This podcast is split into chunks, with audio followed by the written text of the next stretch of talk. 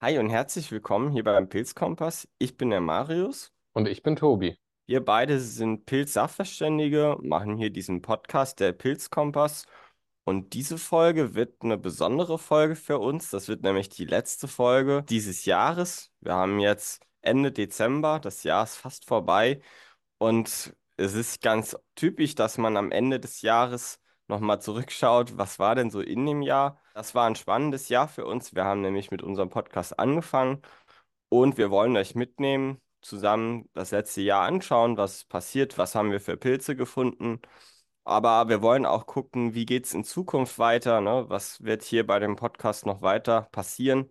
Aber bevor wir zu diesem Hauptthema kommen, machen wir es so wie immer. Am Anfang machen wir immer einen kleinen Pilz-Smalltalk. Da berichten wir dann, was es von den Pilzen Neues gibt, was haben wir gefunden, was hat sich getan. Und danach fangen wir dann an. Wie war's denn, Tobi? Was hast denn du so gefunden an Pilzen in der letzten Zeit? Also die letzten Runden waren ja eher so mau, aber ich war jetzt vor zwei, drei Tagen nochmal unterwegs. Da konnte ich ein paar schöne Fotos zum Beispiel von äh, Judasohren machen. Da habe ich noch nicht so dolle bis jetzt von, so Allerweltspilze halt, wo man noch nicht so schöne Fotos hat. Habe ich dann noch ein bisschen was zum Essen mitnehmen können. Austernseitlinge auch ein paar, nicht viele. Mhm.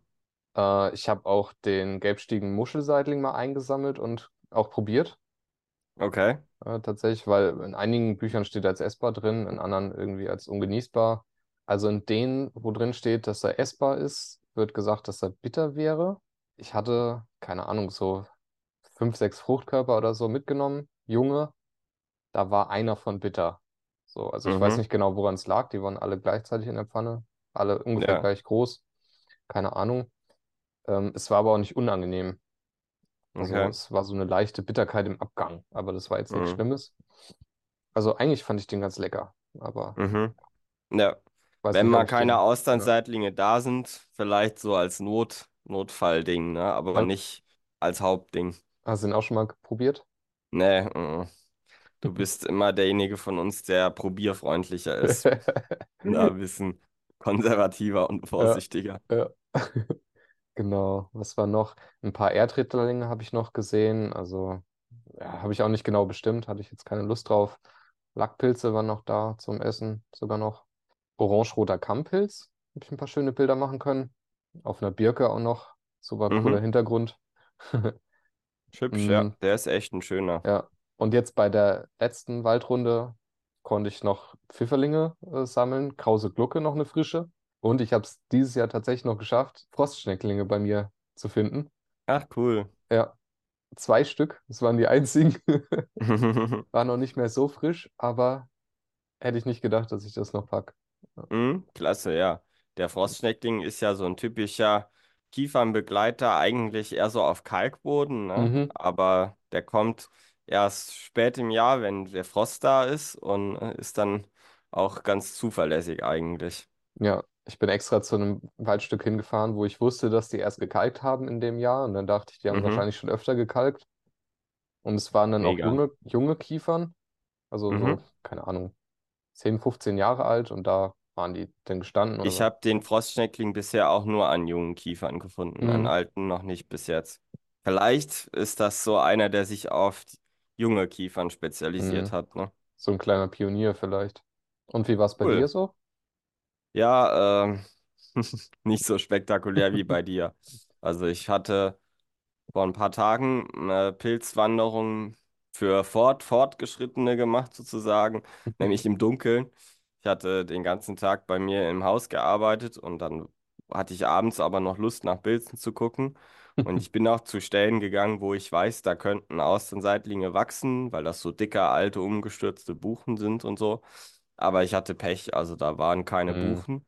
Und dann habe ich aus Not äh, noch eine bisschen ältere Nebelkappe mitgenommen und auf die Pizza gemacht, für die ich halt Pilze suchen wollte.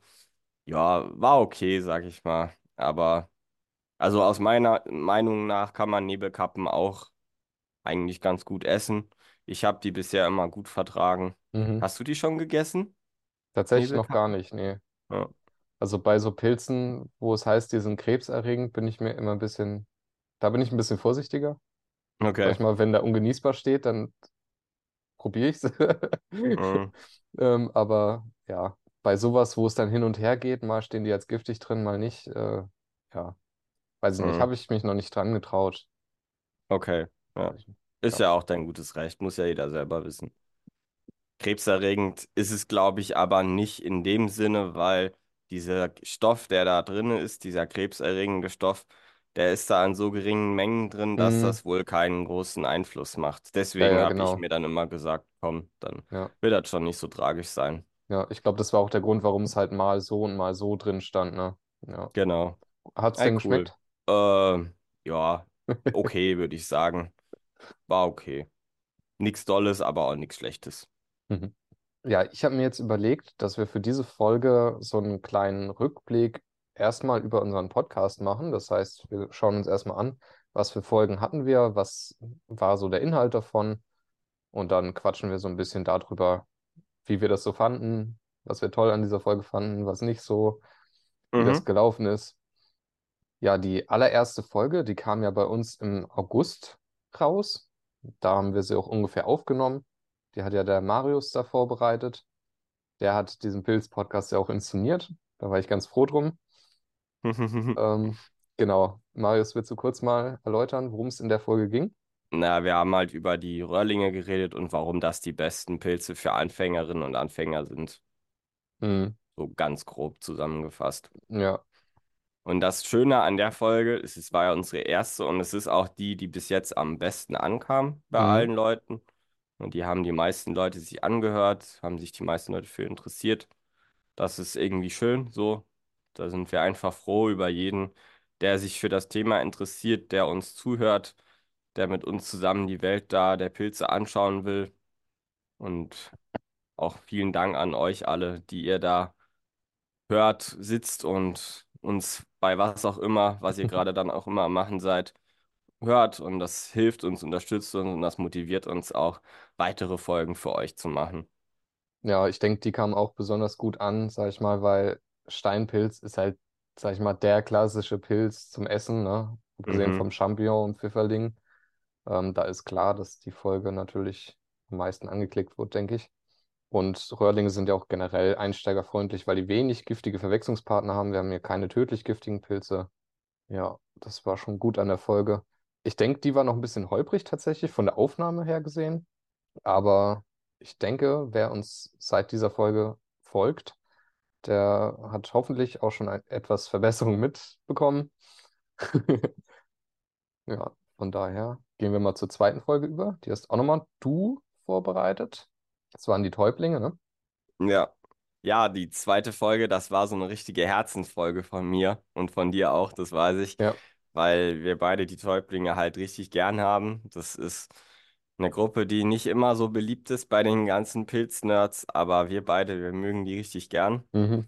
Ähm, ja, die Täublinge sind einfach eine sauschöne Pilzgruppe. Ich finde die auch total wichtig so, weil die halt, denke ich, sehr, sehr wichtig für unsere Bäume sind, ne? Und die Täublinge helfen denen richtig gut beim Wachsen. Und äh, ja, die sind halt einfach so schön in den Farben und in den Gerüchen. Da ist eigentlich für jeden was dabei. Und ich habe auch in meiner ähm, die coolsten Pilzfunde für dieses Jahr. Da habe ich auch einige schöne Täublingsfunde mit Mhm. drin. Also ja, Täublinge, das ist einfach was richtig Schönes. Es war, glaube ich, auch die Folge, die am zweitbesten ankam bei euch und bei den Zuhörern und Zuhörern. Mm, Das hat mich halt auch gefreut, dass wir, sage ich mal, nicht nur mit sowas Bekanntem, Klassischen wie den Röllingen und den Steinpilzen und so weiter die Leute erreichen, sondern halt auch mit Sachen, die vielleicht nicht jeder Mann, jeder Frau so kennt. Hm? Das fand ich cool.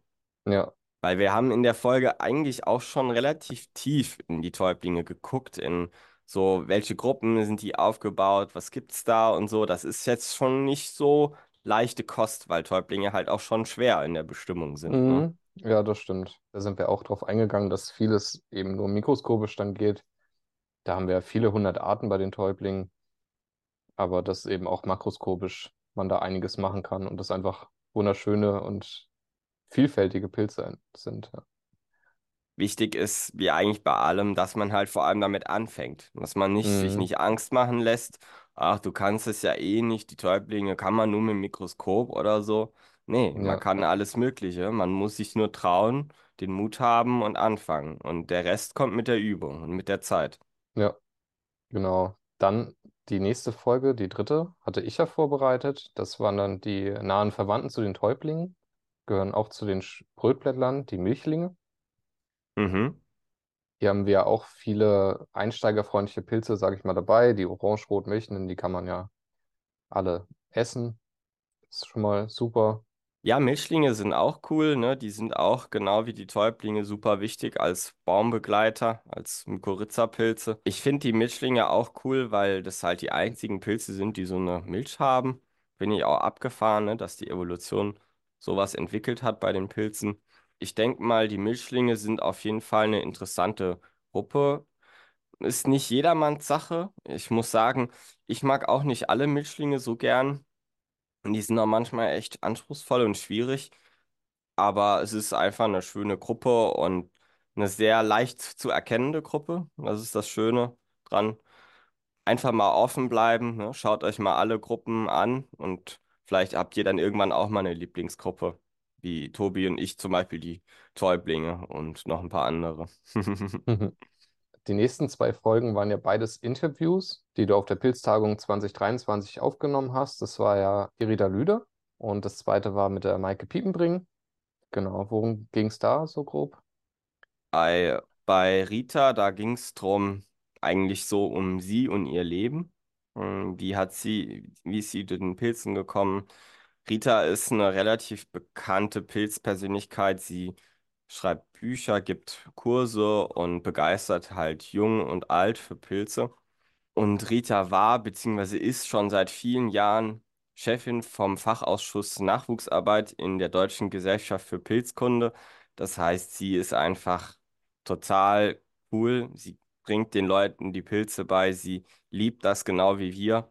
Und das ist natürlich ein tolles Gespräch geworden. Und für mich persönlich muss ich sagen, war das bis jetzt auch das schönste Interview, was ich hier für diesen Podcast Mhm. führen durfte. Rita ist einfach ein toller Mensch und es macht Spaß, mit ihr sich zu unterhalten und mit ihr über die Pilze zu fachsimpeln. Und ja, da war ich echt froh, dass sie gesagt hat, ja klar, machen wir.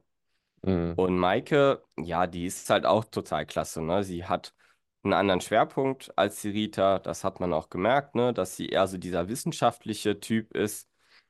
Was jetzt, um ehrlich zu sein, auch gar nicht so meins ist. Also ich bin nicht so dieser typische Wissenschaftler, der irgendwelche Studien blättert und äh, auf irgendwelche Tagungen fährt und dann da seine Dinger vorstellt. Aber ist halt wichtig, dass es gemacht wird, dass wir die Wissenschaftler haben.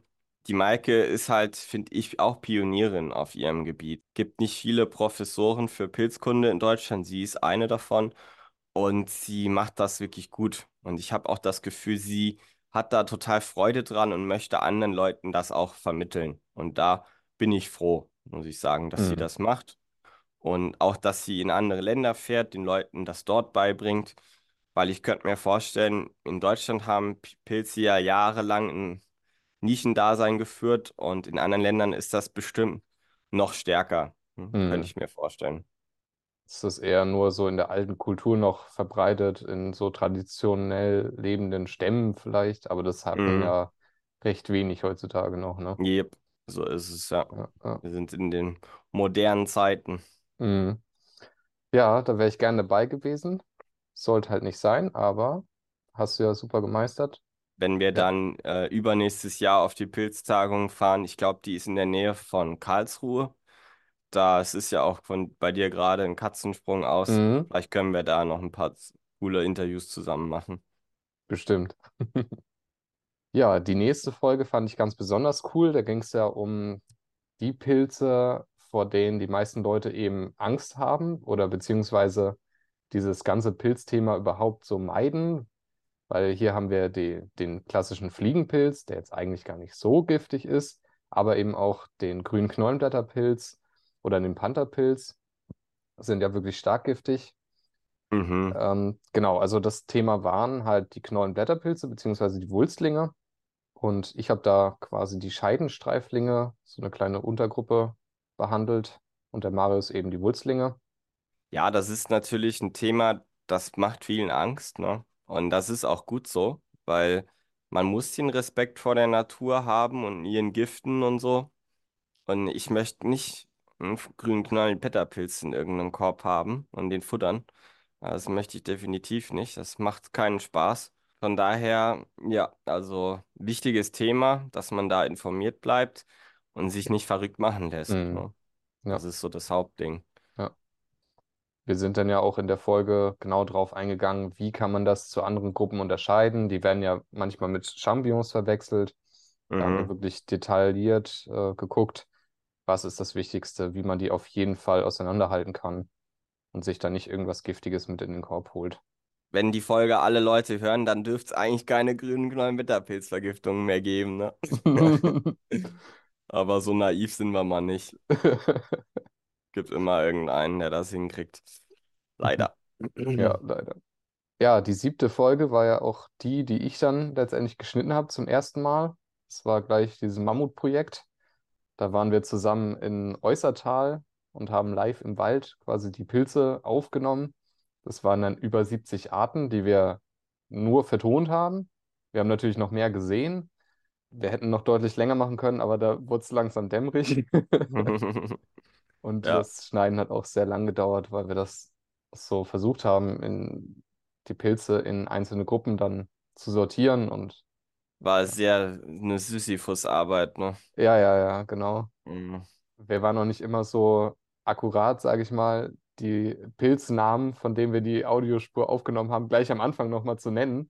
Da musste ich erstmal die ganzen kleinen Dinger einzeln hören und dann irgendwie zuordnen, weil manchmal fiel der Pilzname dann erst zum Schluss. Ich glaube, am meisten habe ich es da verbockt, oder? Weil du hast das besser gemacht als ich. Ja, es war bei uns beiden, aber. Okay. Was ich bei der Folge noch das Gefühl hatte, war, dass sie relativ anstrengend war anzuhören, weil es doch recht viele Pilze waren. Und da wir die Pilze natürlich nicht in den Gruppen direkt hintereinander gefunden haben, sondern durcheinander, hat so ein bisschen auch der rote Faden vielleicht gefehlt. Wir wussten natürlich nicht immer, was hatten wir jetzt davor gesagt bei der Gruppe und Mhm. was Ja, nicht. das stimmt. Hattest du auch das Gefühl so ein bisschen, ne? Ja, das Gefühl hatte ich auch, dass die Folge nicht angenehm anzuhören war.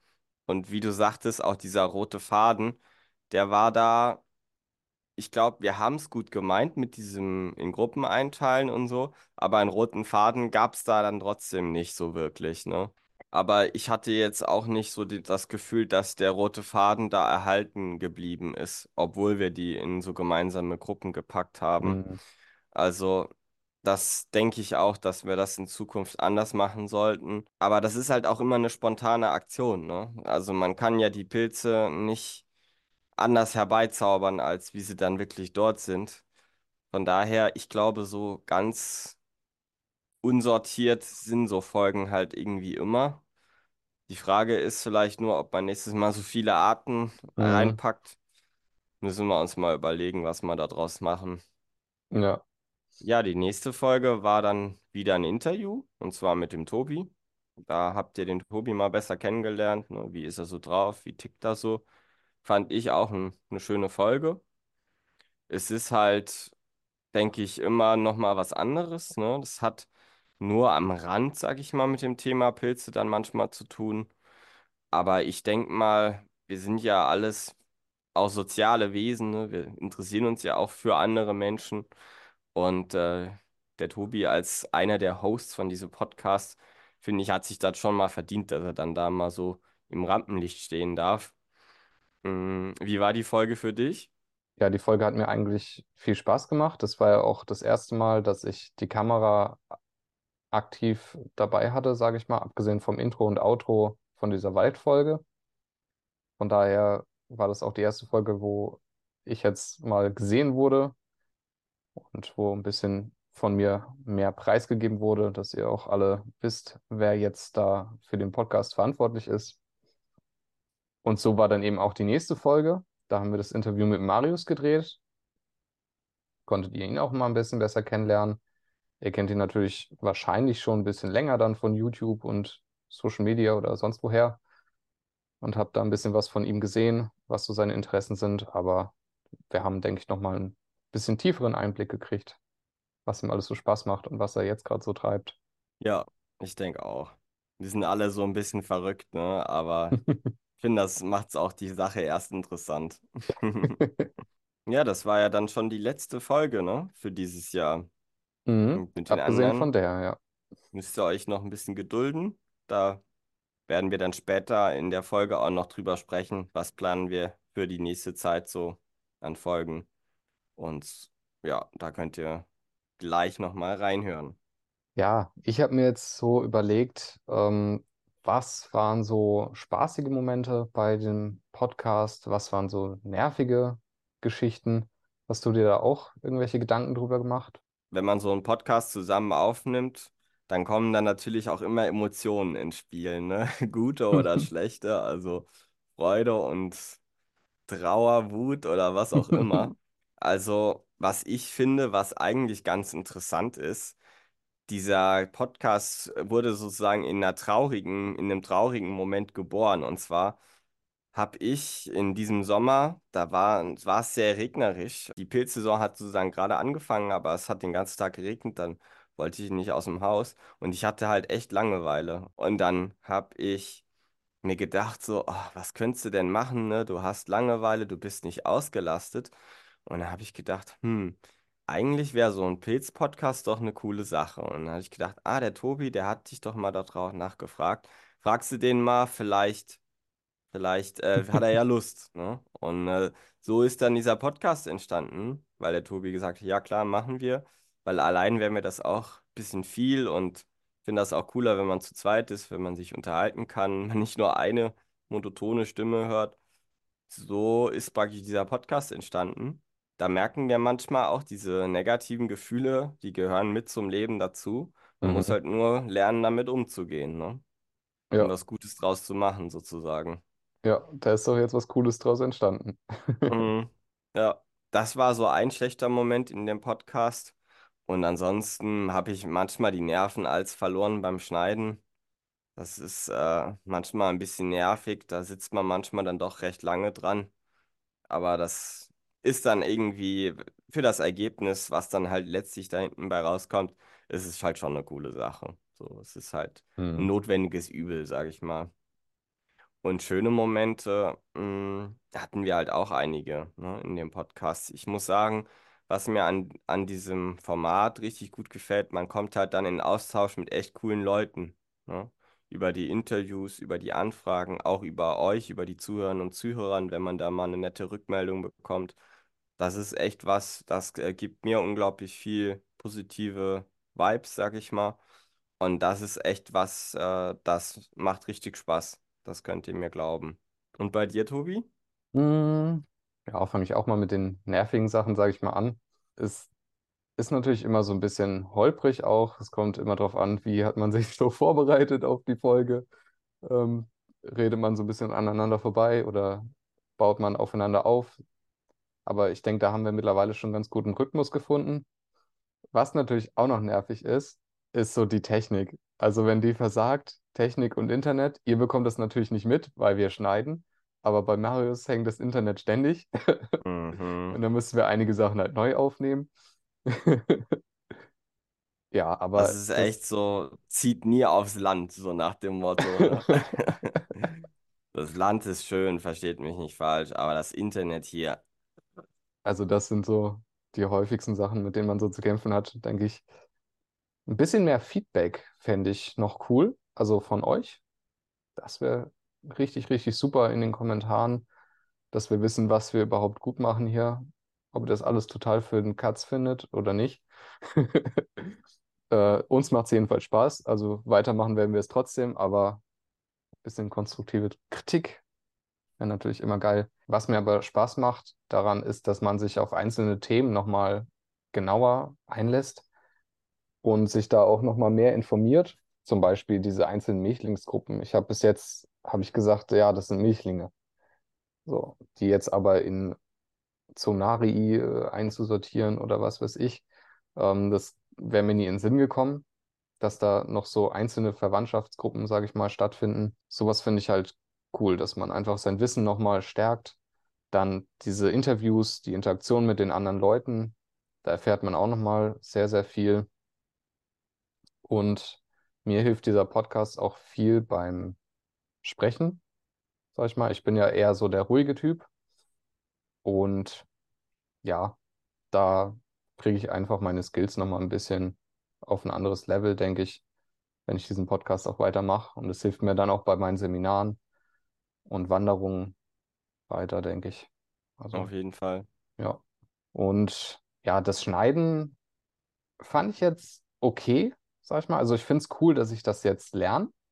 Ist nicht meine Lieblingsarbeit, aber ja, das ist auch mal wieder was Neues. Habe ich vorher noch nie gemacht. Also ja, das ist auch cool. Ist jetzt, ist jetzt aber auch nichts Weltbewegendes, ne? Also ihr könnt das genauso lernen wie wir, wenn ihr da euer eigenes Projekt mal starten wollt, wollen wir Ja, euch da auf jeden Fall auch Mut machen. ja, mit dem Podcast sind wir dann für dieses Jahr sozusagen durch. Nachher sprechen wir dann noch darüber, was alles noch bei diesem Podcast passieren wird, welche Folgen wir noch so vorbereitet haben und welche wir noch machen wollen. Aber jetzt schauen wir uns erstmal an, was wir alles so an coolen Funden 2023 hatten an Pilzen. Oh, darauf habe ich mich schon die ganze Zeit gefreut. Gab einige spannende Funde bei dir, ne? Mhm. Was echt cool ist an meinem Pilzjahresrückblick, ich liebe ja Statistiken, ne? Und ich habe mir so eine eigene persönliche Pilzstatistik für 2023 erstellt, gerade eben. Und ich habe im dem letzten Jahr habe ich 333 Arten gefunden, insgesamt 1064 Pilzfunde dokumentiert. Und dabei hatte ich 25 Erstfunde, die ich vorher noch nie gefunden habe. Finde ich eigentlich auch relativ viel, muss ich sagen. Dafür, dass ich ja jetzt schon einige Pilze kenne. Äh, und ich hatte noch so fünf Arten, die ich schon mal gefunden hatte, aber die auch ziemlich selten und ziemlich besonders ist. Also von 333 Arten 30 besondere bis sehr interessante Arten, also fast 10% interessante Pilze gefunden. Das ist eigentlich schon eine ganz coole Quote, finde ich.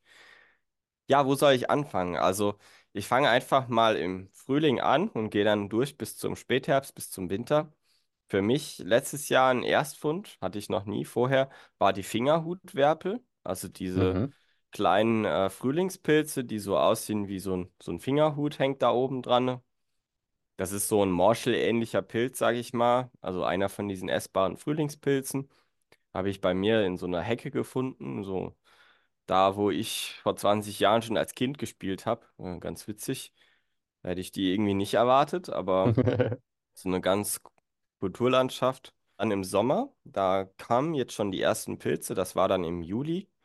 Da hatte ich dann zum Beispiel den milden Wachstäubling oder ein anderer Name ist auch Mädchentäubling, also Russula puellaris heißt das. Ja, das ist so ein kleiner braunhütiger Täubling mit gelbem Fleisch. Diese Wachstäublinge sind ja eigentlich alle recht klein und zerbrechlich. Das ist so eine Art aus dem Buchenwald. Hm. Hatte ich hm, noch nie vorher, meine ich. War ein Erstfund. Hm. Dann für mich auch was Interessantes war der grau gezonte Risspilz. Ähm, Mhm. den konnte ich auch nicht selber. Da hat mir mein Pilzfreund Joshua nochmal mit der Bestimmung geholfen. Das ist so ein Risspilz, der eher bräunliche Farben hat, wie fast alle. Nur, dass der noch so einen grau gezonten Hutrand hat. Wir blenden euch auch mal Bilder ein, damit ihr die seht. Also, ja, das fand ich eigentlich eine ganz coole Art. War mir ganz neu. Mhm. Mhm. Im Laubwald auf basischen bis lehmigen Böden habe ich den gefunden. Dann auch noch ein, äh, ein Erstfund für mich, äh, 2023 war der büschelige Egerlingsschirmling. Das ist so ein, war ein riesiger weißer Pilz auf einer Wiese. Ich dachte aus, aus der Ferne erst, dass es ein Champignon ist oder ein riesiger Schirmpilz, aber es war ein riesen Egerlingsschirmling. Er hat so braune Pünktchen auf dem Hut und ist eigentlich rein weiß. Ich meine, der hat auch so eine recht auffällige Farbreaktion. Ich glaube, der rötet oder sowas. Also der ist ziemlich auffällig, ziemlich leicht kenntlich, wenn man weiß, was es aus welcher Gattung der ist. Als Laie ist das gar nicht so leicht zu erkennen, in welche Gattung der gehört. Igerlings-Schirmlinge, die hatten wir hier im Podcast, glaube ich, auch noch nie erwähnt. Die sehen eigentlich aus wie Champignons, haben aber weiße Lamellen. So ein bisschen sowas zwischen Champignons und Knollenblätterpilzen. Dann ging es weiter mit tollen Funden für mich. Blasser Milchling hatte ich gefunden. Das ist so ein total hellhütiger Milchling, auch wieder im Laubwald auf lehmigen Böden. Der ist schwer zu beschreiben, weil er einfach sehr unauffällig ist, so hellweiß, blassbräunlich und äh, hat halt einen Milchsaft. Und das ist so ein typischer Pilz bei Buchen auf Kalkboden. Hm. Und das war für mich ein Erstfund, habe ich noch nie gefunden. Echt cool. Generell würde ich sagen, 2023 war für mich so das Jahr der seltenen Milchlinge oder der besonderen Milchlingsfunde. Mm, Der Klapperschwamm, den hatte ich auch noch. Mhm. Das ist ja so ein bekannter Speise- und Vitalpilz. Auf einem Baumstamm, auf einem alten, hatte ich den gefunden. Dann äh, noch ein Pilz mit einem sehr lustigen Geruch. Äh, der Boxstickfuß, den konnte ich auch zum ersten Mal, glaube ich, selbst finden oder ja, mit Freunden finden. Und zwar, den gibt es bei uns in der Gegend nicht. Da war ich in Baden-Württemberg auf basischen Böden, gerne in, bei Nadelbäumen wächst der. Und der riecht wirklich ekelhaft, so nach Ziegenbock, also so nach verbranntem Horn, sagen auch manche, ne, wenn man Haare ankokelt. Das ist so ein ekelhafter Geruch. Das, der ist so ein violetter Pilz, äh, violette Farben, eigentlich ein ganz hübscher, aber der Geruch ist echt. Auch in Baden-Württemberg konnte ich dann den Isabellrötlichen Schneckling finden. Das war für mich auch was ganz Neues, noch nie vorher gesehen. So ein weißer, recht blasser Schneckling mit schleimigem Hut im Laubwald. Auf basischen Böden hatten wir den. Und auch wieder aus Bavü der ungezonte Violettmilchling. Wieder ein schöner Milchling mit Milch, die violett eintrocknet. War echt toll. Habe ich mich richtig gefreut. Und der Buchenheringstäubling. Das ist so ein braunhütiger Täubling. Der hat eigentlich rein einheitlich braune Farbe. Auch so ein bisschen Gelbstich in den Lamellen und am Stiel. Und riecht halt ganz auffällig nach Fisch und nach Krabben. Und den hatten wir auch auf basischen Böden da unten in Bavü. Und der Fichtenhabichtspilz. Den hatte ich auch noch nie vorher gefunden. Das ist so ein Pilz mit Stacheln auf der Hutunterseite, mit so bräunlichen Stacheln und so großen schwarzen Schüppchen auf dem braunen Hut und einem Geruch nach Maggi. Der riecht ganz lecker. Für mich auch was echt Besonderes war der grünende Pfeffermilchling. Das ist ein Milchling, der recht groß ist, äh, recht unauffällige Farben tatsächlich hat. Der ist weißlich gefärbt, aber seine Milch, die grünt. Also der hat eine weiße Milch, wenn man den anschneidet, läuft die aus und nach einer Weile wird die dann grün. Und den habe ich hinter unserem Haus im Wald gefunden. Also eigentlich, keine Ahnung, 300 Meter von der Aufnahmestelle hier weg. Äh, fand ich klasse, dass es das hier sowas bei uns im Wald gibt. Habe ich mich riesig gefreut. Und äh, das war für mich echt ein, einer der besondersten Funde vom letzten Jahr auf jeden Fall. Ähnliche Kategorie wäre dann auch der nächste Milchling, der pechschwarze Milchling. Hatte ich, glaube ich, im Milchlings-Podcast auch mal von erzählt. Der hat so eine schwarze Hutfarbe und wird rosa, da wo die Milch ihn verletzt hat. Ich könnte die Liste jetzt noch sehr lange weiterführen, ne? Ihr merkt schon, es wird so langsam ein bisschen langweilig vielleicht.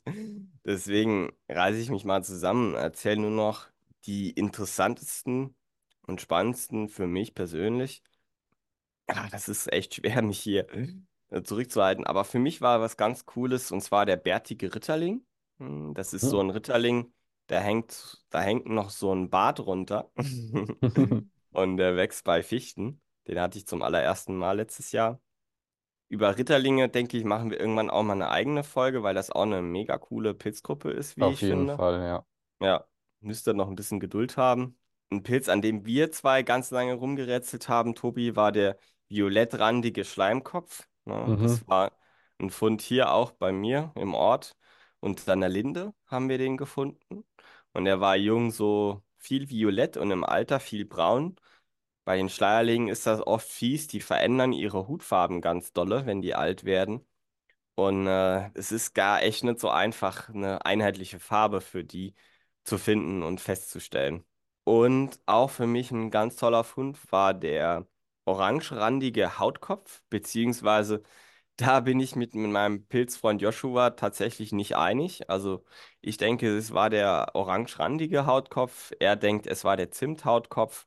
Also das kommt beides in Frage. Ähm, ich denke, es war der erste, weil der diesen Jodgeruch hatte. Er hat nicht gerochen nach Pflaster oder nach Apotheke.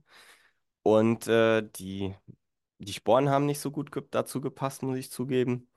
Aber ja, es ist äh, nicht so ganz sicher. Es war auf jeden Fall ein schöner Hautkopf mit tollen Farben und einem geilen Geruch. Und das war für mich natürlich auch ein Highlight aus dem letzten Jahr. Hm. Ja, das war jetzt schon eine lange Liste. Ich musste mich jetzt ein bisschen zurückhalten, damit ich euch nicht überfordere. Aber äh, das ist nun mal, wenn man so ins Schwärmen kommt, äh, dann muss ich mich auch manchmal bremsen. Wie war es denn bei dir, Tobi? Was hast denn du an spektakulären Funden gehabt letztes Jahr? Ja, also bei mir hat die Pilzsaison eigentlich erst wirklich im Oktober angefangen. Vorher hatte ich echt wenig Zeit, ne, durch meine Fortbildung. Da kommen wir aber noch zu. Von daher ist meine Liste nicht ganz so lang. Aber ich habe zum Beispiel dieses Jahr zum ersten Mal den Halskrausen-Erdstern äh, gesehen. Ich habe natürlich Mega. vorher auch schon andere Erdsterne gesehen, aber nie wirklich bestimmt.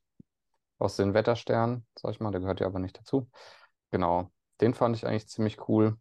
Dann hatte ich ja mit dir zusammen einige schöne Funde, zum Beispiel diesen gelb gestiefelten Schleimkopf.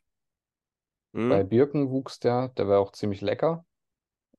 Auch Ähm, eine schöne Farbe im Essen hat der, ne? ah, wunderschön, ja.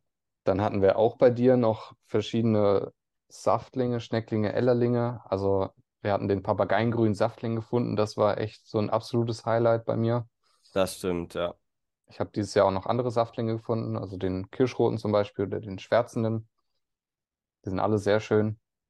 Dann haben wir ja, wie gesagt, bei dir Ellerlinge, den Jungfern-Ellerling. Und ich glaube, wir hatten dann noch einen, ne? Welcher war das nochmal? Den Orange-Ellerling. Mhm, genau, den Die wachsen Orange-Ellerling. oft zusammen auf Wiesen. Ja, dann hatte ich auf jeden Fall viele Schnecklinge. Also ich habe noch nie so viele Schnecklinge gefunden wie in dem Jahr. Und zwar den gelben Lärchenschneckling hatte ich gefunden, den Terpentinschneckling und den Orangefalben-Schneckling. Den Orangefalben habe ich sogar bei mir in der Nähe gefunden. Alles andere war dann immer Baden-Württemberg bei irgendwelchen Kursen. Und den Goldzahnschneckling auch noch. Und so ein richtig schönes Highlight für mich, ich habe es am Anfang der Folge schon erwähnt, der Frostschneckling. Hätte nicht gedacht, dass ich den nochmal finde hier bei mir, ähm, weil der halt auch relativ viel Kalk braucht und aber bei Kiefern wächst. Und das ist ja eher eigentlich saurer Boden. Dann war 2023 bei dir ein Schnecklingsjahr, oder? Auf jeden Fall, ja. War richtig Cool. cool.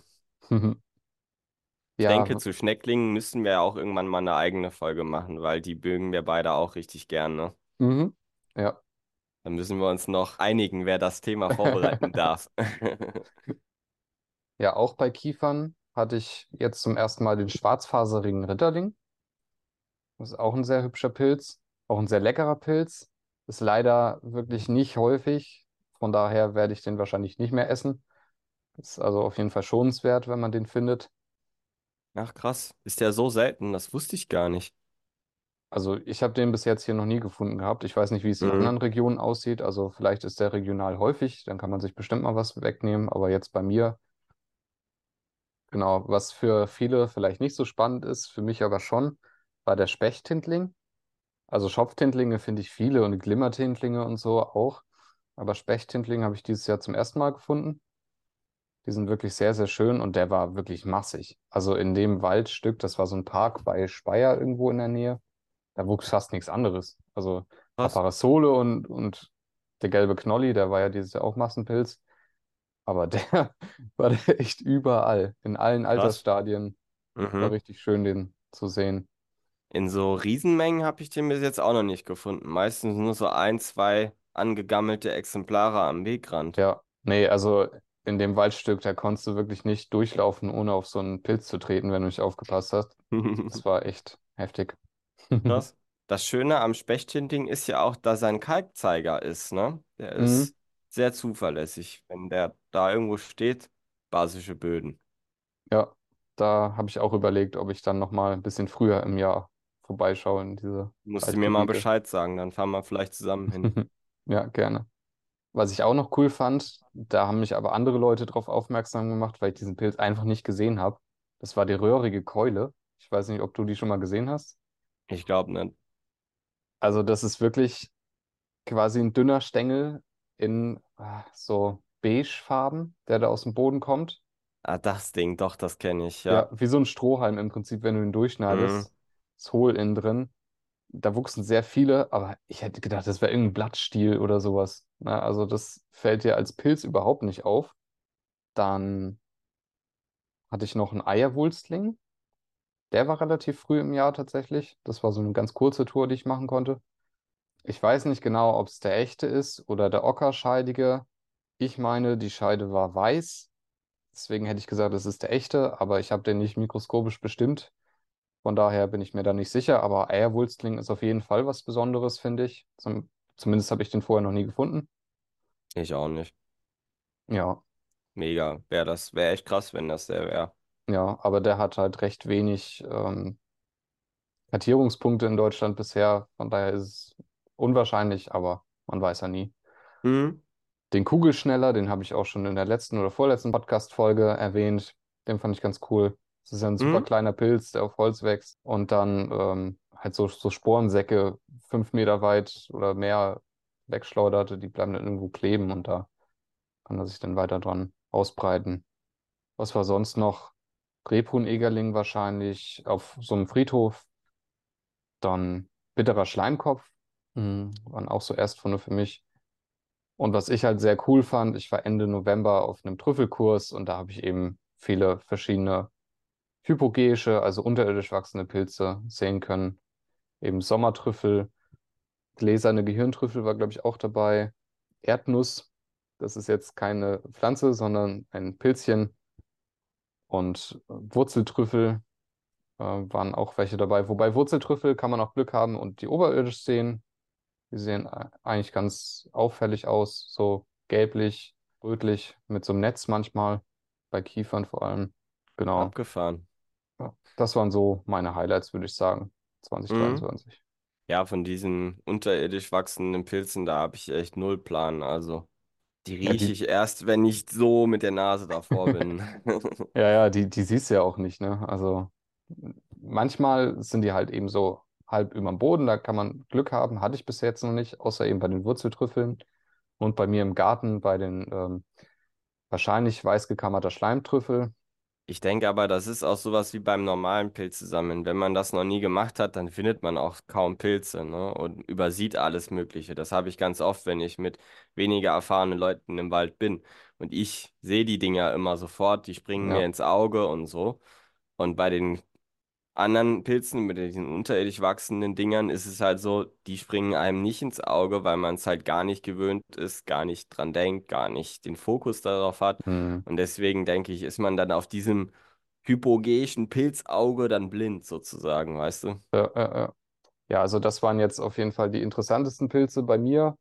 Ich habe natürlich nicht so eine tolle Statistik wie der Marius. Ich bin ein bisschen zu faul, meine Funde irgendwo bei Naturgucker einzutragen. Ich sortiere die halt, wenn ich Zeit habe, ähm, bei mir in Ordner.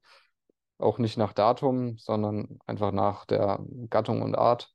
Mhm. Ja, ich denke, es wäre eigentlich wirklich ganz cool, das mal bei Naturgucker auch zu machen, damit ich also weiß, wann war das überhaupt.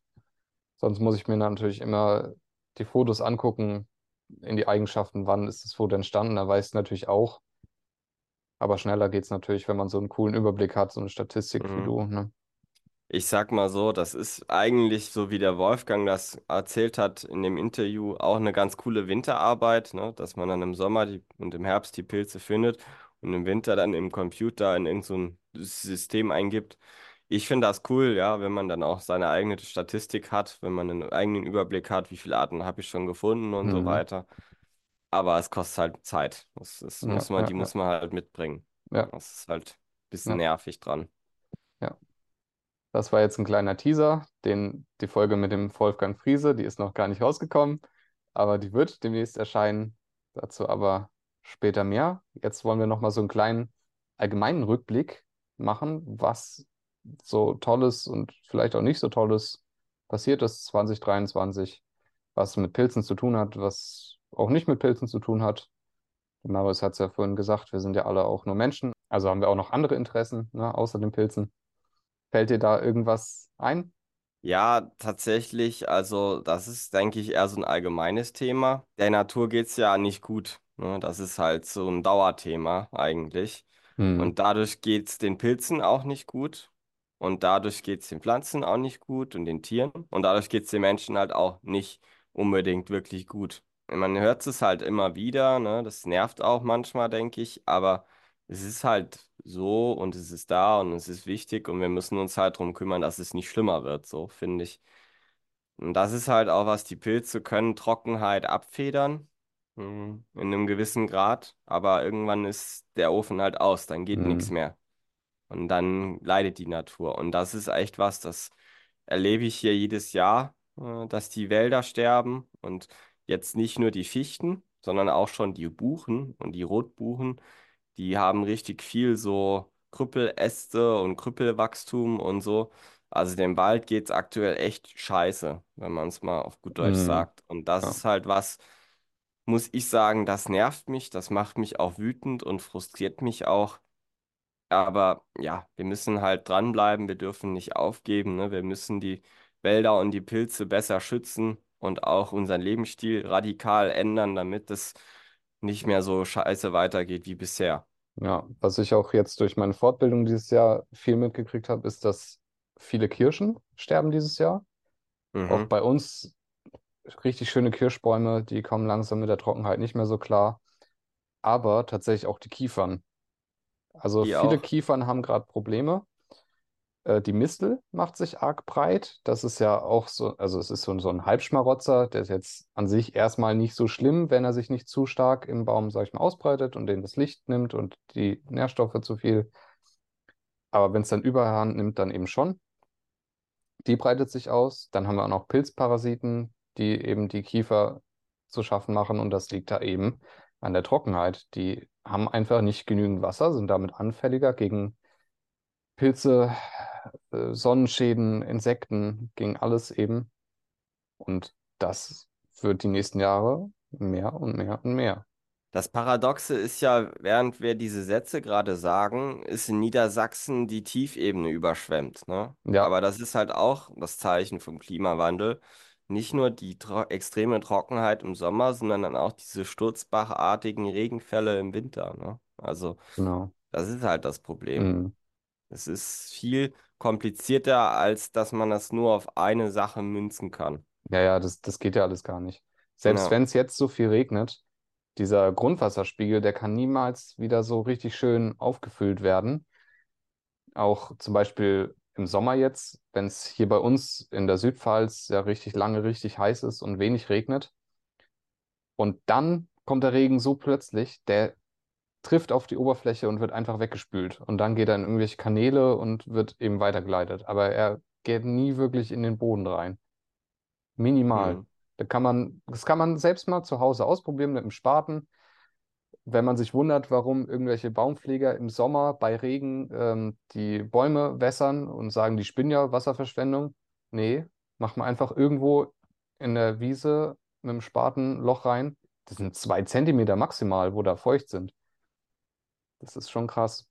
Ja, und der trockene Boden kann dann nichts aufnehmen, ne? Da muss es dann Ja, schon Dauerregen sein, bis der Boden mal aufgeweicht wird mhm. und dann das Wasser auch in tiefere Schichten vordringen kann. Ja, Ja, ja. ja, das ist schade, dass das so ein Dauerthema ist. Ich würde mir das anders wünschen. Ich würde mir auch wünschen, dass schon vor 30 Jahren ganz viel passiert wäre. Aber ja, wir müssen die Situation so nehmen, wie sie ist und halt nachhaltiger leben, ne? Das ist das A und O, finde ich. Gab es denn zumindest noch ein paar positive Ereignisse bei dir im Jahr 2023? Ja, auf jeden Fall. Also, das hat jetzt eben alles vielleicht ein bisschen negativ geklungen. Nee, also, es gab auch schöne Momente auf jeden Fall. Also, zum Beispiel haben wir uns ja dazu entschieden, hier diesen Podcast zu machen. Das Mhm. war für mich echt eine schöne Sache, weil wir können echt gut zusammenarbeiten, ne? Wir haben Spaß daran, coole Folgen zu machen. Und äh, ich glaube, auch ihr habt da Spaß dran zuzuhören. Und das ist halt was, das freut uns. Das äh, motiviert uns, das habe ich ja am Anfang schon gesagt. Und da sind wir euch auch sehr dankbar. Privat hatte ich auch noch ein paar Erfolge. Zum Beispiel habe ich eine neue Arbeit angefangen, auch im August ungefähr. Und ich fühle mich da auch bis jetzt noch sehr wohl. Das gefällt mir auch gut. Und ganz brandaktuell habe ich noch so eine neue Zusatzausbildung angefangen, die Ausbildung zum Kinder- und Jugendtherapeuten. Das ist nochmal was ganz Neues. Äh, Da bin ich mal gespannt, wie das, wie ich das so finde. Ist nochmal ein ganz anderes Thema, ne? Aber die Psyche, der geht's halt wie der Natur beschissen bei ganz vielen Leuten und auch bei vielen Kindern und so. Ja. Und da muss man halt sich unbedingt drum kümmern. Und das äh, wird vielleicht mein neuer Job irgendwann mal sein. Äh, aber das mache ich jetzt nebenberuflich neben der Arbeit Hm. äh, in Erfurt. Ich denke mal, ich werde uns allen hier erhalten bleiben, aber das sollte dem nicht entgegenstehen. Das äh, sind so die zwei größten Änderungen eigentlich, die sich jetzt Hm. ergeben haben bei mir in Hm. diesem Jahr. Und ich konnte auch ganz gut in meinem Haus, in meiner Baustelle weiterarbeiten. Da bin ich mit der Renovierung von meiner Küche nicht fertig, aber auch nicht mehr so weit weg davon, fertig zu sein. Und das Cool. macht mich auch froh und erfüllt mich auch mit Stolz. Ja. Äh, ja, das Thema Nachhaltigkeit zieht sich bei dir echt in allen Bereichen, sage ich mal, durch. Äh, die Renovierung ist ja auch ziemlich nachhaltig mit natürlichen Baustoffen vor allem, ne? Benutzt du viel. Ja, Lehm und Holz, Weichfaserplatten und so ein Zeug, Genau, genau. ja. Und eben auch die soziale Komponente. Also Nachhaltigkeit findet man auch eben dort. Und Kinder sind ja unsere Zukunft und das ist immens wichtig, dass die eben gesund aufwachsen und da zählt auch die Psyche zu. Also alles hängt Ja, irgendwie miteinander zusammen, ne? so ist es, ja, das hast du schön gesagt. Und wie war es bei dir? Was waren deine positiven Highlights oder Momente für 2023? Ich habe ja 2022 Ende eine Fortbildung angefangen, eben zum Fach Agrarwirt für Baumpflege und Baumsanierung. Die hat sich ja noch bis Ende September eben durchgezogen. Habe ich dann auch erfolgreich abschließen können. Also das war schon mal das Highlight, aber das hat mir auch echt viel abverlangt. Viel Nerven, viel, viel Stress war dabei. Ich habe es so ein bisschen mitbekommen. Du Ja, hast dich ja, teilweise wochenlang nicht gemeldet am Handy, ne? Das war ja, echt heftig. ja. Also das Handy war echt lang aus. Mhm. Aber letztendlich hat sich das alles rentiert. Ich habe da viel mitnehmen können. Ja, aber es war, ja, nervenaufreibend. Das kann ich mir Ja, vorstellen. Ihr habt da ja sowas wie ein Bachelorstudium innerhalb von zehn Monaten gemacht, ne? ja, ja. Also es war ja auch mit Abschlussarbeit und allem dann, ne? Mhm. Es Ja, war, kein Wunder, dass man da Banane wird. ja, ja. Und die, die lief auch nebenher so und parallel Prüfung lernen. Und die Ja, meisten Leute dort sind halt gelernte Gärtner oder irgendwas Handwerkliches halt. Und das ist halt nochmal ein bisschen was anderes, als wenn du das vom Studium her kennst, sag ich mal, ne? klar. Das war für euch viele von euch Neuland, ne? Ja, ja, auf jeden Fall. Aber es haben fast alle ziemlich gut gemeistert auch. Und Klasse. ja, es war auf jeden Fall cool. Die Leute waren alle cool. Die Lehrer, Dozenten waren, waren auch ziemlich cool. Ja, viel gelernt. Ja, was natürlich auch super war, der Podcast hat gestartet, klar. Mhm. Und eben auch meine ersten eigenen Pilzveranstaltungen über die VHS hatte ich ja einen Vortrag und drei Wanderungen. Das war auch ganz cool. Und Mhm. eben auch mein ei- erstes Pilzseminar.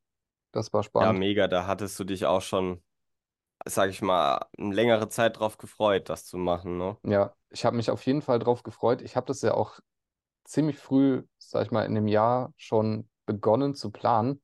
Aber letztendlich, ich wurde durch diese Fortbildung einfach mit nichts fertig. Und dann habe Mhm. ich noch am gleichen Tag, wo die Urkundenverleihung war, habe ich dann angefangen, eben für diesen, für dieses Seminar da an der Präsentation zu arbeiten. Und Schön, ähm, ja. es war, war danach auch noch anstrengend. So. Mhm. Und das habe ich auch gemerkt. Und ziemlich, nachdem ich mit diesen ganzen Pilzgeschichten durch war, war ich auch fast durchgehend krank, so bis Dezember. Oh je. Ja, Da musste was raus, ne? da musste ordentlich was raus, ja. Mal ein bisschen Dampf vom Kessel. Mhm. Ja, bin ich auch ganz Das froh darf auch drum. mal sein. Der Ja, Körper nimmt sich diese Sachen nochmal zurück, wenn er sie eine Zeit lang nicht kriegt, ne? oh ja, Irgendwann ist mal reif. ja. Ja, Genau, also das waren so die coolsten Sachen. Ich habe natürlich auch noch mit Social Media gestartet, um ein bisschen Werbung zu machen. Das läuft auch Mhm. ganz gut eigentlich auf Instagram, finde ich. Finde ich auch. Ja, genau. Ich denke, das waren eigentlich so, so die Highlights. Für mehr war eigentlich auch nicht wirklich Zeit. Also ich habe andere Projekte im Haushalt leider halt nicht geschafft. Die Terrasse äh, gammelt ja eh schon seit drei Jahren da vor sich hin. Es wird hoffentlich nächstes Jahr was. Und Gemüse konnte ich nicht so viel anbauen wie die Jahre davor, aber das war trotzdem ganz ergiebig eigentlich. Ich glaub's dir. Ihr habt immer so viel. Ja.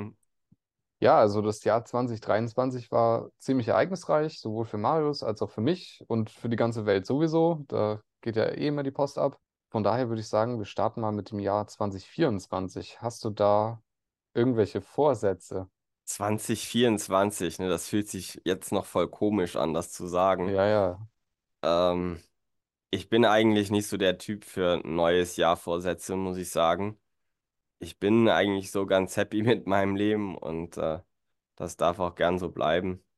Ja, nehme das eigentlich immer so, wie es gerade kommt. Also Mhm. mein Hauptplan äh, ist halt mal mit der Therapeutenausbildung zu starten und eine Photovoltaikanlage auf unser Dach hier zu kriegen. Hm, Mal gespannt, ob ich das schaffe, hm, ob das klappt und so. Einfach noch ein bisschen sicherer werden im Job vielleicht. Ne? Das wären noch so ein paar nette Mhm. Sachen. Und der Rest kommt alles mit der Zeit. Im Fitnessstudio angemeldet bin ich ja schon, aber im Moment gehe ich auch nicht so viel hin. Ich mach, arbeite mehr bei mir zu Hause in der Wohnung. Mhm. Das ist gerade so der Fitnessstudio-Ersatz. Ja, ja. Bei dir? Ja, also ich finde Vorsätze an sich jetzt erstmal nicht falsch. Ich meine, es ist ja immer so ein, es gibt so einen kleinen Anstoß, jetzt mal so was neu zu Mhm. machen, was, was besser zu machen, was anders zu machen. Ob das klappt, ist immer so die andere Frage, ne? Auf jeden Fall versuche ich so ein bisschen gesünder zu leben, sag ich mal. Ich, eigentlich lebe ich ja schon gesund, aber ich bin halt trotzdem oft krank und ich versuche das ein bisschen zu verändern Mhm. und auch mal wieder Sport machen zu können. Das habe ich ja seit, keine Ahnung, wie vielen Jahren nicht mehr gemacht, Mhm. ne? Weil ich bin einfach instant krank, so. Mhm. Also das will ich auf jeden Fall angehen und was ich auch machen möchte, gerne, weil ich doch recht hektisch lebe und das hat wahrscheinlich auch was dann mit Krankheit zu tun, ist halt entschleunigen. Also ich versuche irgendwas zu finden, wo ich mal ein bisschen runterkomme, wo ich mir Zeit nehme und was dann nicht mit Arbeit oder sowas zu tun hat. Mhm. Und ich glaube, das versuche ich über Nature Journaling. Kennst du das? Glaub nicht, nee. Das habe ich auf Instagram bei ähm, Wieder wilder werden, heißt sie, glaube ich. Ja, wieder wilder werden, habe ich das entdeckt. Dann nimmst du dir einfach mal so die Zeit äh, und gehst raus in die Natur, sonst wohin und Mhm. zeichnest einfach mal irgendwas, irgendeine Kleinigkeit, sag ich mal, ein Mhm. Käfer, ein Vogel, eine Pflanze, Ein Blatt Pilz, oder so. irgendwas, ein Blatt. Ja, zeichnest das und äh, machst dir da Gedanken zu. Ich habe mich da jetzt noch nicht genau mit beschäftigt, ne? Ähm, Mhm. aber die macht das auf jeden Fall ganz toll und die kann super zeichnen und ich zeichne eigentlich auch gern, aber ich komme da irgendwie nie zu, beziehungsweise ich sage immer, ich habe keine Zeit, aber ich will mir jetzt einfach mal die Zeit Man muss nehmen sich für manche Sachen Zeit nehmen. Ne? Man Ja. hat sie zwar nicht Mhm. unbedingt, aber weil man sie sich nicht nimmt dafür. ja. Und Und ich glaube, dieses so Entschleunigen cooler ist Weg, ja. super wichtig. Ja. Also ich würde sagen, ich kann das schon ganz gut eigentlich, aber das muss man echt üben und können. Und äh, man kann nicht immer auf Vollgas fahren. Man muss auch mal den Akku aufladen. Mhm. Ja, auf jeden Fall. Und gerade, keine Ahnung, Pilze zeichnen, ne, Tobi, da gibt es halt noch richtig viel tolle Sachen, die man da machen kann. Mit Zeichnungen kann man Sachen toll darstellen, so Mhm. naturwissenschaftlichen Zeichnungen Ja. oder halt auch ästhetischen, ne, je nachdem, was für eine Richtung man dann da gehen möchte. Mhm. Mhm. Wäre für mich auch was echt, worauf ich Bock hätte. Nur die Frage ist, ob ich mir da die Zeit für nehme. Also ich muss sagen, Mhm. nach dem Interview mit Rita dieses Jahr hatte ich total Lust, aber es ist dann irgendwie wieder so eingeschlafen oder ist verschwunden. Mal gucken, ob ich nochmal mache. Ich hätte eigentlich schon Lust drauf. Gerade diese Aquarellmalerei ist ja wundervoll. Und wenn ich mir dann so den Mega. Pare angucke, was da für geile Pilzzeichnungen drin sind, boah, Mhm. Wahnsinn. Ja. Und wenn man die selbst macht, kann man die ja genauso gestalten, wie man möchte. Mhm. Mir fällt gerade noch eine Sache ein für nächstes Jahr, also 2024, was ich da gern mehr machen möchte. Ich war letztes Jahr zum allerersten Mal seit Jahren oder vielleicht sogar Jahrzehnten auf einem Mittelaltermarkt und das hat mir richtig gut gefallen. Also ich habe mich da sauwohl gefühlt, da waren coole Leute und ich möchte da noch mal mehr machen mit so Sachen. Als Kind war ich ab und zu mal aus so Dingern und dann eigentlich Jahre nicht mehr. Von daher, das wäre noch was. Vielleicht fahre ich nächstes Jahr mal auf dieses Mittelalter-Fantasie-Spektakulum, heißt es. Mhm. Da ist so ein Ding in Speyer und das Ja. ist wie, ich glaube, so eine mittelalterliche Konzertgedöns und das ist bestimmt auch mit Mittelaltermarkt und so. Speyer ist ja bekannt für seinen Kaiserdom und die Salier und so. Da hatte ich, hätte ich echt Bock drauf. Das äh, möchte ich nächstes Jahr auch mehr machen. Und ich hatte da auch überlegt, dann auf so einem Mittelaltermarkt so eine Pilzwanderung zu machen. So eine mittelalterliche Pilzwanderung dann, ne? Und so in der Mönchskutte. Und dann muss man sich halt noch so ein paar Mittelalterwörter draufpacken. Und dann spielt man irgendwie so den dicken Mönch, der jetzt den blöden Bauern erklärt, welche Pilze sie jetzt essen können. Das fände ich irgendwie auch ziemlich geil. Das klingt Ja. richtig cool. Ich glaube, ich wäre da auf jeden Fall dabei. Ich war auch vor ein paar Tagen in Speyer und habe auch überlegt, eben nächstes Jahr zu diesem Mittelalter-Spektakel zu gehen, weil ja, es interessiert mich halt auch sehr. Ja, mega, dann gehen wir da zusammen hin. Machen wir. Und äh, wenn euch das auch interessiert, dann könnt ihr ja auch mit vorbeikommen, Ja. von nah und fern. Ja, mal schauen, was das Jahr 2024 noch so bringt. Ich habe auf jeden Fall auch noch vor, einiges an, an Seminaren und, und Vorträgen anzubieten. Aber kommen wir erstmal zum Podcast. Es sind tatsächlich zwei Folgen schon fertig gedreht. Es sind beides Interviews. Einmal, wie der Marius vorhin schon angeteasert hat, mit dem Wolfgang Friese. Wolfgang Friese ist ein Pilzurgestein aus Mittelsachsen, aus der Nähe von Zwickau kommt er. Und er hat jahrzehntelange Erfahrungen mit Pilzen, auch sehr abwechslungsreich mit den verschiedensten Themen. Es ist ein sehr interessantes Gespräch geworden. Könnt ihr euch schon drauf freuen. Also mir hat es richtig Spaß gemacht, mal von Wolfgang zu hören. Er hat zum Beispiel erzählt, wie das damals war, Pilze sammeln in der DDR und so weiter. Also das ist nämlich nochmal ganz anders gewesen als in Westdeutschland. Sehr interessant. Ja. Und das andere Interview war mit dem Chris Kauler. Das ist ein Naturfotograf und auch ein Influencer. Und der engagiert sich eben sehr für den Naturschutz in Deutschland oder auch im Umland, sage ich mal, in Europa. Und das war auch ein spannendes Gespräch, sage ich mal. Und auch mal was ganz anderes, weil er jetzt nicht so viel mit Pilzen zu tun hat. In den letzten Jahren anscheinend doch mehr, als wir erwartet hatten. Genau, aber darauf könnt ihr euch auch schon mal freuen. Genau. Eine unserer nächsten Folgen wird sich auf jeden Fall nochmal um das Thema Winterpilze drehen. Auch wenn jetzt schon viele wachsen, irgendwann müssen wir es schon nochmal abfrühstücken, das Thema. Sind ja auch nicht allzu viele Pilze. Und dann Richtung Frühjahr, denke ich, wird es auf jeden Fall nochmal um Frühjahrspilze und auch eben Morcheln gehen. Obwohl wir Und da so ein bisschen im Glashaus sitzen und mit Steinen werfen, ne? Wir finden ja selbst nicht so viele Morcheln hier bei uns. also zu Morcheln habe ich selbst auch noch nicht ganz so viele gefunden, aber ein Kumpel hat mich mal mit auf eine Tour genommen und da konnte ich auch einige schöne Morcheln finden, die ich halt sonst eben äh, nur in Büchern gesehen habe. So Fingerhutwerpel und sowas. Mhm. Das war richtig cool. Aber so Speisemorcheln und sowas, äh, Spitzmorcheln, die finde ich hier natürlich auch. Nicht so viele, aber es sind dieses Jahr auch noch Adriger Morchelbecherling dazugekommen. Das hätte ich vorhin noch erwähnen können, das war auch cool. Ja, Mhm. also da kann Mega. man schon was drehen, ja. Ja, was eigentlich auch total lustig ist, eigentlich hatten wir ja überlegt, in der Winterzeit weniger Podcasts zu machen, weil es einfach nicht so viele Pilzthemen gibt. Aber es gibt irgendwie doch viele Pilzthemen, Tobi, ne? Und man Mhm, hat immer irgendeine Folge, wo man noch Lust drauf hat oder Kraft und Freude drauf. Also zum Beispiel eine der Folgen, die wir geplant haben, die werden wir in naher Zukunft machen, ist die über, wie werde ich Pilz-Sachverständiger, wie werde ich Pilzcoach, wie werde ich Feldmykologe. Es gibt so ein paar pilzbezogene Ausbildungen. Ich denke, viele von euch interessieren sich dafür, viele von euch wollen sich besser damit auskennen. Und diese Ausbildungen sind ein super Schritt in diese Richtung, um hier selbstsicherer und besser informierter zu werden. Außerdem werden wir sicher noch eine Folge über Giftpilzsyndrome machen. Also welche Giftpilze gibt es, welche Vergiftungen gibt es, wie erkenne ich die, wie unterscheiden die sich, was haben die gemeinsam, welche Pilze lösen welche aus. Das ist auch ein recht umfangreiches Thema, so Mhm. klassisches Pilz-Sachverständigenwissen. Das kann man sich auch zum Beispiel zur Vorbereitung zu einer Prüfung dann nochmal anhören. Ähm, genau. Seid da einfach mal gespannt, wann diese Sachen kommen, aber sie werden auf jeden Fall im Laufe des Jahres kommen.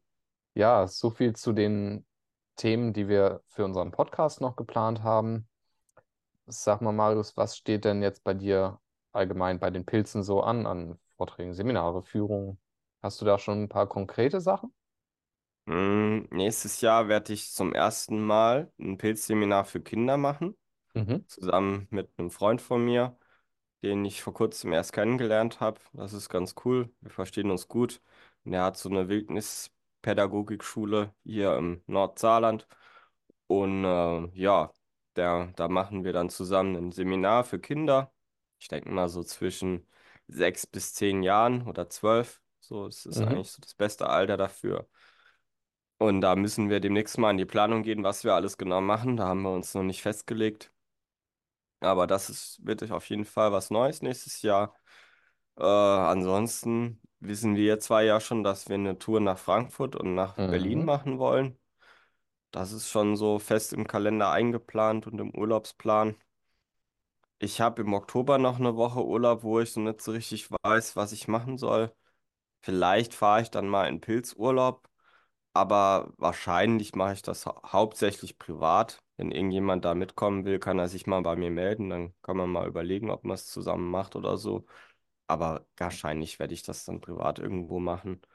Äh, genau. Und sonst vielleicht dann noch eine mittelalterliche Pilzwanderung. Die Idee ist ja eben geboren worden, da hätte ich richtig Bock drauf. Und äh, ansonsten, ja, mal gucken. Also ich, vielleicht werde ich keine Seminare mehr machen tatsächlich, weil sich das aus finanzieller Sicht nicht so gelohnt hat im letzten Jahr. Das war, lief eher mies. Mal gucken. Oder irgendwie nur auf Anfrage oder so. Mhm. Wird sich dann zeigen. Ja. Ich freue mich jetzt auf jeden Fall auch schon auf die neue Pilzsaison, auf die Sommerpilze. Nächstes Jahr freue ich mich schon. Mhm. Das wird immer, ist jedes Jahr immer eine ganz besondere Zeit, finde ich, wenn dann die Sommerpilze rausschießen und es endlich losgeht mit den Pilzen. Ja. Bei dir? Wie ist es bei dir? Hast du schon Pläne gemacht? Ja, also das Erste, was jetzt ansteht, ist eigentlich so eine Vortragsreihe, die nochmal über die VHS läuft in Neustadt. Äh, einmal Mhm, zu Winterpilzen und dann im Frühjahr, Sommer und eben wieder im Herbst. So ein mhm. allgemeineres dann. Die anderen drei sind eher spezieller, sage ich mal. Es fängt schon am ja, 29. Januar eigentlich an, dann Aha. mit dem ersten Vortrag. Dann auf jeden Fall wieder Führungen und Seminare. Also Seminare, denke ich, für dieses Jahr erstmal nur für Anfängerinnen. Schauen wir mal, wie sich das so ergibt. Keine Ahnung, ob ich da noch ein bisschen was weiterführend mache. Es haben einige Leute nachgefragt nach ähm, einer Pilzcoach-Ausbildung. Da hätte ich auf jeden Fall richtig Bock drauf. Und ich Mhm, hoffe, ich kriege genug Leute zusammen. Also bis jetzt waren es so drei, vier, aber ob das dann mit den Terminen auch hinhaut, ist nochmal eine andere Frage. mhm, Und ich würde mir wünschen, dass ich auch dieses Pilzcoach Kids und Junior anbieten kann dieses Jahr. Also mit Kindern will ich auf jeden Fall dieses Jahr auch Events starten und auch mhm. Führungen machen. Das wäre richtig, richtig cool. Auf jeden Fall. Ja. genau. Ah, und ähm, welcher Termin auch schon feststeht, bei uns in Burweiler, wo ich halt wohne, ist immer Weinfest im letzten Augustwochenende. Das müsste 23. bis 26.8. sein. Ähm, da hat auch immer meine Schwiegermutter mit ihrer Keramikwerkstatt hier offen und da würde ich gern auch eine kleine Pilzausstellung machen. Also das wäre ganz cool. Ja. Mega. Ja, das ist ein total interessantes Ding. Und wenn dann in dem Fest dann so viele, wenn es um Saufen geht, dann kommen sie ja immer aus jeder Ecke Ja, gekrochen, ne? ja. Dann geht's ab. Wenn man da wenigstens mal ein bisschen Natur- und Pilzakzent setzen kann, im Weindunst, dann ist das ja eine gute Sache. Ja, ja, ja. Ansonsten bin ich mit Marius noch auf zwei Pilzkursen, einmal zu Schleierlingen und zu Ritterlingen, dass wir da auch nochmal unser Wissen ein bisschen festigen Ja, und ein paar neue Arten kennenlernen, hoffentlich. das wird eine geile, geile Ja, Zeit. Da habe ich auch schon Bock drauf. genau. Und vielleicht auch noch so wie der Marius so einen kleinen privaten Pilzurlaub, sage ich mal, dass man auch mal sich Zeit nimmt und die besonderen Sachen anguckt und nicht nur die Speisepilze. Und Ja, und auch einfach mal Zeit für dich selber, ne? Man ist im genau. Herbst so viel beschäftigt mit irgendwelchen Veranstaltungen und Pilzgedöns für andere Leute, aber für dich selber Mm, macht man nimmer so viel. Und das ja, ist sowas, das ist echt schade. ja. Da sind wir bei dem Thema Entschleunigen, ne? Das Genau, muss auch mal sein. richtig. Ja, wenn ihr Bock drauf habt, ähm, uns mal auf so einer Tour zu begleiten oder zum Seminar zu kommen oder was auch immer, dann könnt ihr uns gerne kontaktieren. Unsere Kontaktadressen schreiben wir natürlich auch in die Podcast-Beschreibung. Direkte Fragen könnt ihr zum Beispiel an mich unter abofungium.posteo.de stellen. Oder an mich unter marius-seiler.posteo.de oder er schreibt uns bei Instagram zum Beispiel. Ja, über die Social Media Accounts werden wir euch auf jeden Fall noch informieren, über die Termine, wann, wo, was stattfindet.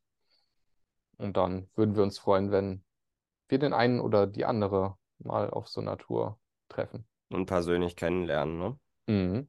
Ja, wir haben jetzt lange darüber gesprochen, ne, wie das letzte Jahr für uns war, wie das kommende Jahr für uns wird. Ihr habt auch ein bisschen mit in der Hand, dass das kommende Jahr gut für uns alle wird und dass wir ja eine schöne Entwicklung mit dem Podcast weiter durchleben. Von daher wären wir euch total dankbar, wenn ihr uns unterstützt, wenn ihr zum Beispiel diesen Podcast bewertet auf Amazon, Apple Podcasts oder auf Spotify. Und außerdem euren Freunden, euren Bekannten davon erzählt, ne, die sich vielleicht auch dafür interessieren, aber sich irgendwie unsicher sind. Erzählt ihnen gerne von uns und wenn ihr uns mögt und äh, dann hilft uns das auch sehr. Außerdem freuen wir uns auch, wenn ihr uns mit einer Spende unterstützt. Wir verdienen nämlich null Cent mit diesem Podcast aktuell. Und je mehr von euch uns finanziell unterstützen, desto mehr Freiheit gibt uns das auch und desto mehr und besseren Content können wir auch für euch machen. Auch Technik und so weiter. Ne? Das ist alles nicht ganz billig, wie ihr euch sicher wisst. Die nächste Podcast-Folge wird auf jeden Fall das Interview mit dem Wolfgang sein, über den wir gerade schon gesprochen hatten. Hört da gerne rein und gebt uns da Feedback, ob ihr sowas öfter hören möchtet. Und wenn ihr selber irgendwelche Pilzpersönlichkeiten kennt oder seid, dann könnt ihr uns auch gerne schreiben und dann können wir auch gerne mal ein Interview mit euch machen. Wenn ihr uns bei Instagram folgen wollt, dort posten wir beide regelmäßig Pilzfotos oder erzählen auch von unseren Terminen, wann wir wo sind. Wir sind ja zum Beispiel noch in Frankfurt und Berlin nächstes Jahr. Dann äh, kriegt ihr das immer am schnellsten mit, wenn ihr uns auf Instagram folgt. Schaut da gerne mal bei, vorbei. Ich heiße da Probieren statt Studieren. Und ich heiße dort Abofungium. Ansonsten freuen wir uns auch, wenn wir noch mehr von euch hören. Das hat Tobi ja auch schon gesagt, wenn noch mehr Rückmeldungen von euch kommen. Klar, uns hören noch nicht so viele Leute zu, deswegen denke ich, ist das am Anfang auch ganz normal, dass da nicht so viel Feedback kommt, außer ihr hört uns halt. Aber ja, das wäre auf jeden Fall schön für uns, wenn wir noch mehr von euch hören würden, wenn ihr noch ein bisschen mehr Feedback gebt. Gern zu guten Sachen, gern zu schlechten Sachen, gern zu Banalitäten. Wenn man hier in seinem Workflow ist, fällt einem ja nicht immer alles auf, was man gut oder was man schlecht macht. Wir wollen da einfach mit euch zusammen einen guten Weg finden, wie wir diesen Podcast hier bestmöglich für euch machen können. In diesem Sinne wünschen wir euch einen guten Rutsch ins neue Jahr und bleibt gesund und macht einfach das Beste aus dem Jahr 2024. Versucht was zu verändern, zu bewegen. Interessiert euch weiter für die Pilze, sie sind es nämlich wert. Ja. Und dann hoffentlich bis zur nächsten Folge. Bis dann. Ciao. Tschüss.